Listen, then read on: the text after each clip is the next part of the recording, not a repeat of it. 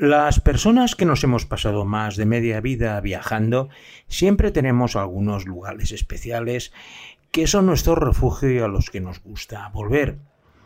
En mi caso, y por suerte tengo algunos de estos lugares en varios continentes, pero hoy, en este penúltimo programa, antes de empezar las vacaciones de verano, os quiero invitar a que conozcáis uno de mis lugares preferidos en Europa, no está ni muy cerca ni muy lejos, pero por circunstancias personales he estado en muchísimas ocasiones y solo pensar en que estoy de nuevo en ese sitio me retrotrae a tiempos muy felices. Y todo eso empieza, como siempre, con mis recomendaciones gastronómicas, que en estos casos me retrotraen a un groto en el que estoy comiendo una deliciosa polenta con un queso de los Alpes y una salchicha luganigue. La polenta, para aquellos de vosotros que no lo sepáis, es una sémola que se cocina a fuego lento durante mucho tiempo y es el plato típico de este cantón que vamos a visitar hoy. Para beber tampoco he tenido ninguna duda, puesto que siempre que me he tomado una deliciosa polenta con este queso alpino y la salchicha lagonanigue, lo he bebido con un merlot cultivado en esa región uno de los grandes vinos de, este país, que no es conocido precisamente por los mismos, pero que en esta región soleada adquiere unas características que lo hacen realmente delicioso. Por eso hoy en esta penúltima entrega antes de las vacaciones de Traveling Series con Lorenzo Mejino os voy a invitar a conocer uno de mis lugares preferidos en toda Europa, como es el Cantón del Ticino en Suiza.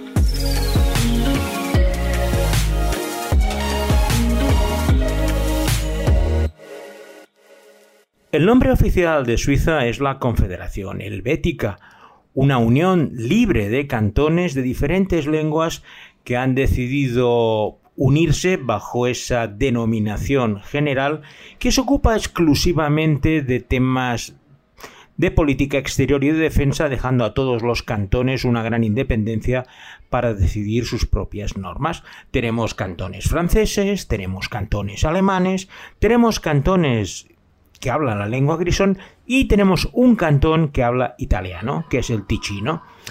El Ticino es un cantón que tiene una superficie un poco más pequeña que Álava y que básicamente es la cara sur de los Alpes regada por el valle del río Ticino, que nace de las grandes alturas del San Gotardo y va descendiendo plácidamente hasta llegar a las cercanías del lago Mayor, conformando ese cantón de habla italiana que tiene muchos más contactos con Italia, lógicamente, pero que son suizos de la cabeza a los pies.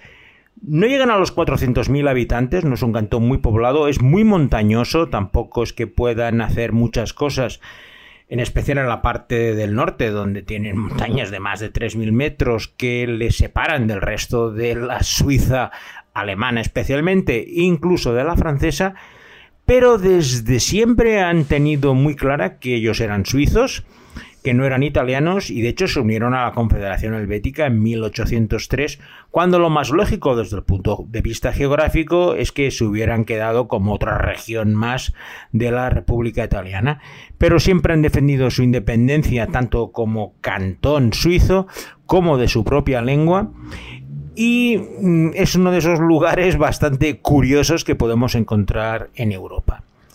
Mi relación con el Ticino es estrictamente personal. Alguna vez os he comentado que estuve casado con una suiza de habla francesa, pero que antes de venir a vivir a Barcelona había estado 10 años viviendo en Lugano y trabajando en la televisión suiza italiana por lo cual ella hablaba italiano perfectamente y tenía multitud de amigos. Así pues, cuando teníamos vacaciones, nuestro recorrido habitual era primero ir a Lausanne a visitar a su familia y luego desde allí nos íbamos a Lugano a visitar a todos sus amigos que había tenido durante 10 años. Había trabajado en la televisión suiza como productor de, de, programas musicales y conocía absolutamente a toda la escena cultural de Lugano. Y los días que pasaba en Lugano, lo cierto es que me lo pasaba en grande. Íbamos de casa en casa, de groto en groto. Grotos son unos restaurantes típicos que parecen estar hechos en cuevas o en grutas. Lo más parecido que he visto aquí son los guachinches canarios. Son restaurantes familiares donde se sirve de forma casi exclusiva la polenta, con todo tipo de acompañamientos y por supuesto con los mejores merlots del Ticino.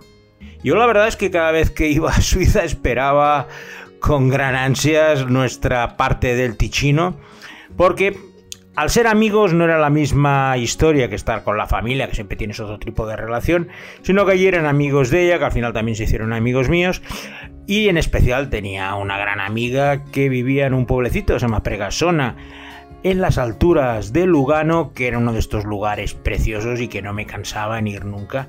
Y aparte me permitió conocer muy bien lo que eran todas las costumbres tichinesas. Recuerdo como si fuera hoy a su padre con 92 años, a padre de Rosana, que iba con su motorino por las alturas de Pregasona, arriba y abajo, más tranquilo que un chinche, se iba al bareto de la esquina, se tomaba su vino merlot y luego cogía su motorino y volvía a casa a tomarse su plato de polenta. Y estas cosas son las que me han permitido conocer el Ticino de una forma mucho más intensa que cualquier turista que haya estado una semana en Lugano. Y eso es lo que voy a intentar trasladaros hoy. Orientarse en el Ticino es muy fácil. Normalmente sueles venir por el túnel de San Gotardo, un túnel muy largo de casi 10 kilómetros que, une la Suiza alemana con el Ticino, la primera ciudad de Sairolo, y acerca de allí encontramos una de las tres ciudades más importantes de todo el cantón, como es Locarno, a orillas del lago Mayor. Locarno es el lugar donde se celebra uno de los festivales de cine más famosos durante el mes de verano, con proyecciones al aire libre, a la orilla del lago Mayor y desde nuestro punto de vista de series es el lugar donde se ha rodado la primera serie de nuestra selección tichinesa de hoy y que tiene como título Affari di Familia, que en español podemos traducir como Asuntos de Familia. Ah, eh? Vedrai che poi diventano amiche. Eh, se non si uccidono prima. La cena è andata. Ah, come mi dispiace non dover mangiare quella roba anche stasera. Affari di Familia es una historia de la familia Britti, con tres generaciones, hijos, padres y abuelos, e incluidos primos y sobrinos. Ellos son los propietarios de un viñedo en Ténero, muy cerca de la, de la ciudad de Locarno y también de Ascona, y allí pues ellos tienen que intentar sobrevivir en un mundo que está cambiando.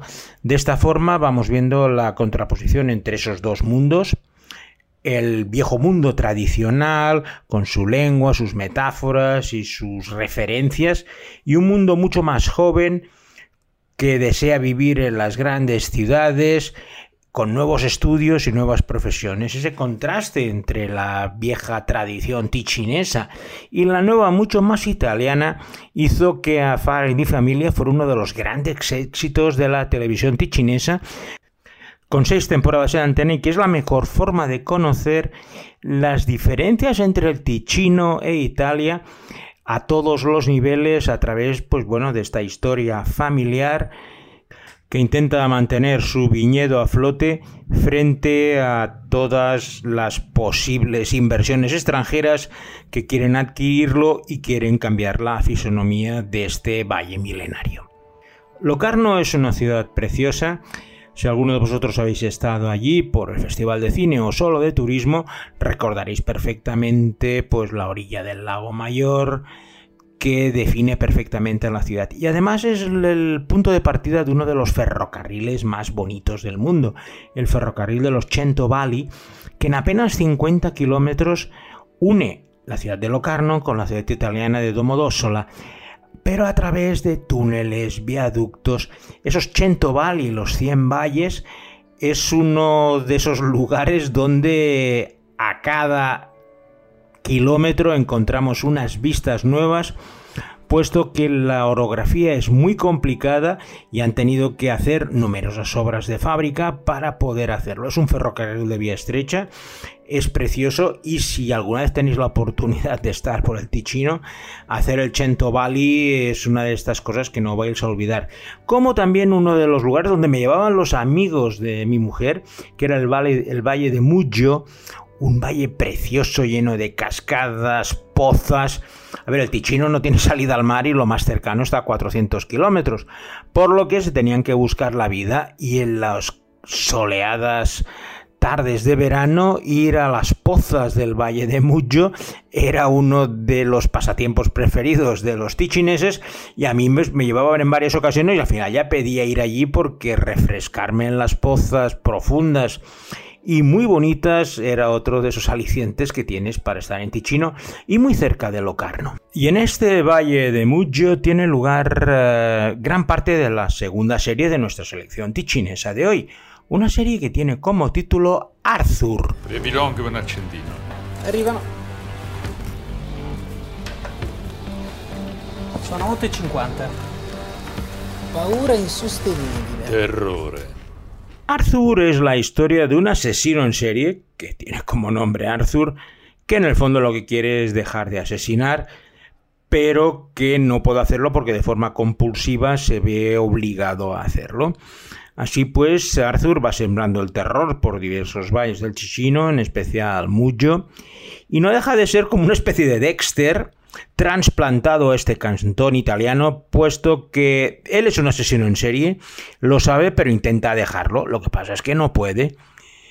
No tiene un código ni un padre, como el caso de Dexter, pero en este caso todos sus intentos para dejar de asesinar se ven eh, siempre perturbados por alguna causa que le obliga, pues como un poco a las cabras, a seguir tirando al monte. Es una webserie pequeñita de episodios de apenas 10 capítulos que podéis encontrar en YouTube o en la propia web de la radio televisión suiza e italiana. Me la recomendaron bastante cuando estuve en Lugano con mis amigos y lo cierto es que tiene su punto bastante macabro porque la historia del asesino en serie que quiere redimirse pero no hay forma de que lo haga tiene además el aliciente de que es en una sociedad muy pequeña. En el Ticino apenas viven 350.000 personas, por lo cual un asesino en serie a la que lleve más de tres o cuatro asesinatos empieza a ser una celebridad nacional. Pero está bien tratada y en una selección de seres del Ticino no podía faltar. La capital oficial del cantón del Ticino es la preciosa ciudad de Bellinzona, que se encuentra a mitad del cantón y sobre todo en, la, en el cruce de carreteras que suben hacia el Gotardo o hacia el Valle de los Grisones, que convergen en Bellinzona para bajar por la valle principal del Ticino hasta Lugano. Bellinzona es una ciudad histórica, medieval, que tiene unos castillos de defensa realmente impresionantes es patrimonio mundial de la UNESCO y es uno de esos lugares que tenéis que visitar si por alguna casualidad caéis por el cantón del Chichino, porque no es uno de estos lugares que caiga a mitad de trayecto de ninguna parte, tienes que ir allí. Bellinzona te permite, pues eso, conocer los tres castillos principales, las torres de defensa, pasear por su ciudad medieval, sentarte en un groto a comer la polenta. Yo es que insisto con la polenta porque no paro de pensar en ella mientras estoy haciendo el podcast. Beber otro merlot, que es la otra cosa que es la que no para de pensar.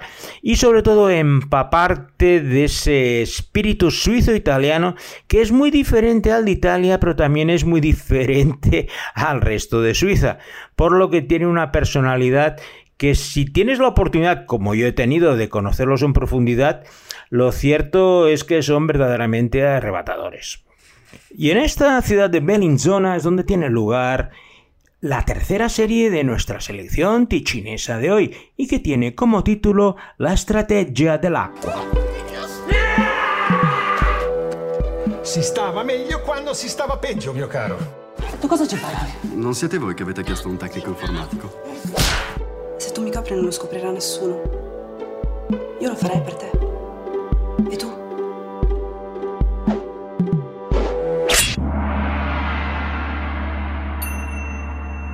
La Estrategia dell'Acqua es una webserie de la radiotelevisión suiza italiana que trata la historia de un- una pequeña banca tichinesa que es absorbida por un gigante chino. Y las necesidades que tienen pues los empleados de esta pequeña banca suizo-italiana de adaptarse a las costumbres chinas. De ahí viene el nombre de la serie, que es la estrategia del agua, porque el agua, queráis o no, siempre se acaba moldando a las superficies en las que tiene que estar. Pues vamos a ver las peripecias de estos empleados funcionariales y muy suizos de una pequeña banca para adaptarse a las necesidades del gigante chino que les ha comprado. Hacen continuas referencias al libro de Sun Tzu, El arte de la guerra, para adaptarse a ese nuevo entorno, pero lo cierto es que los empleados son bastante ceporros. Y tenemos desde el resabiado que está a punto de jubilarse, hasta el listillo que no da una, el ambicioso, la escaqueada, y todos ellos se ven enfrentados, pues eso, a la cultura empresarial china que no tiene absolutamente nada que ver con la Suiza italiana y el resultado es una serie bastante divertida, la tenéis también completa en YouTube o en la web de la radio televisión suiza italiana, siempre y cuando os defendáis en italiano, que tampoco es tan complicado. Y la verdad es que la he disfrutado bastante, la primera temporada se estrenó hace poco y me pareció una buena idea por mostrar ese contraste entre la cuadriculada cultura de los suizos italianos y la aún más cuadriculada de los chinos.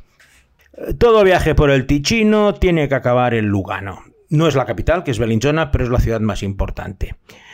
A orillas del lago de Como, el Lungo Lago, que es el nombre que recibe la avenida que va a lo largo del lago, es uno de los mejores lugares para pasear y de los que nunca me he cansado en ir y volver cada vez que estaba visitando a las amigas de mi mujer en Lugano.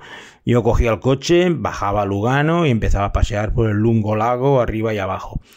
Aparte tenía varias cosas curiosas como un funicular que subía al Monte Bre, una montaña de 900 metros encima del lago que tenía unas vistas impresionantes y también como curiosidad pues muchos suizos cogían unos barquitos que les llevaban a un casino que estaba en Campione, en zona italiana, al otro lado del lago de Como, para apostar, puesto que en Suiza los casinos no están aprobados.